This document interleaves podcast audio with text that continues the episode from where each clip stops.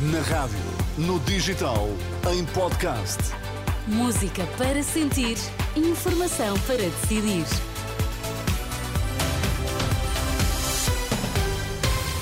Altura agora para atualizarmos toda a informação aqui na Renascença. Vamos saber quais os títulos em destaque a esta hora.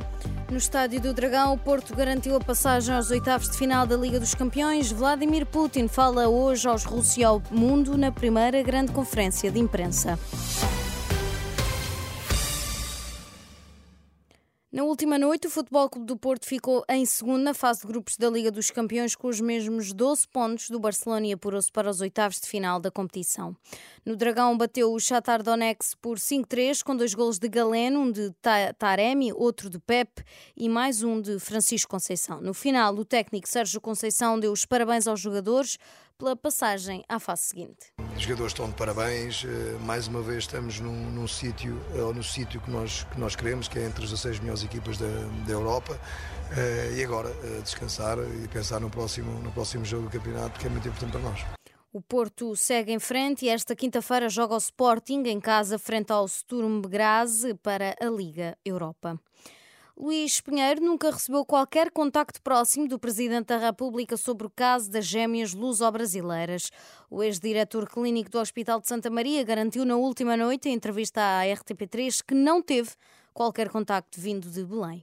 Nunca recebi qualquer contacto do Sr. Presidente da República sobre nenhuma matéria e, e certamente também não sobre esta.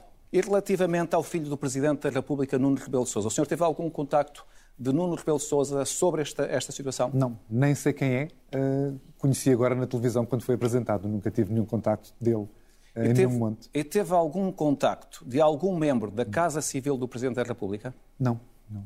Por exemplo, da assessora dos assuntos sociais do Presidente sobre este caso? Não, não.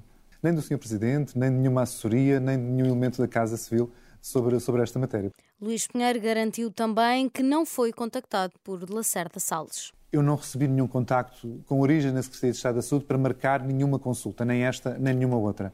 Em entrevista à RTP3, isto no dia em que a auditoria ao Hospital de Santa Maria confirma que foi o secretário de Estado de Saúde a pedir a consulta para as gêmeas luso-brasileiras. A Renascença teve acesso ao documento que revela que o então governante interveio no processo.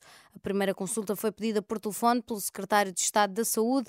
Não há referência a nome, mas poderá tratar-se de Lacerda Salles, que tomou posse a 26 de outubro de 2019, quando o processo relativo a este caso ainda estava no Palácio de Belém. O presidente russo Vladimir Putin fala esta quinta-feira aos russos e ao mundo na primeira grande conferência de imprensa desde o início da guerra na Ucrânia. Além da conferência, Putin vai contar com uma sessão de perguntas dos russos, a chamada linha direita. É esperado que o líder russo fale sobre a candidatura que anunciou na semana passada um novo mandato nas presidenciais de março do próximo ano. A COP28 juntou pela primeira vez responsáveis de agências espaciais de vários países, as tecnologias do espaço que podem ser um aliado na luta contra as alterações climáticas. Ricardo Conde, presidente da Agência Espacial Portuguesa, esteve no Dubai e revela à Renascença que foram conseguidos avanços na área da partilha de dados. Acordamos entre todos um manifesto para uma partilha de dados, caminhando numa política de dados abertos, não é? E também outra dimensão, que é a utilização também sustentável do espaço exterior, por causa do grande problema que nós temos sobre o lixo espacial, porque senão depois nós estamos a comprometer exatamente novos satélites que fazem falta para conhecer a Terra. Ricardo Conde, presidente da Agência Espacial Portuguesa, convidado da edição desta semana do podcast Compromisso Verde, uma parceria Renascença Euronet, que está disponível no site da Renascença e nas principais plataformas de podcast.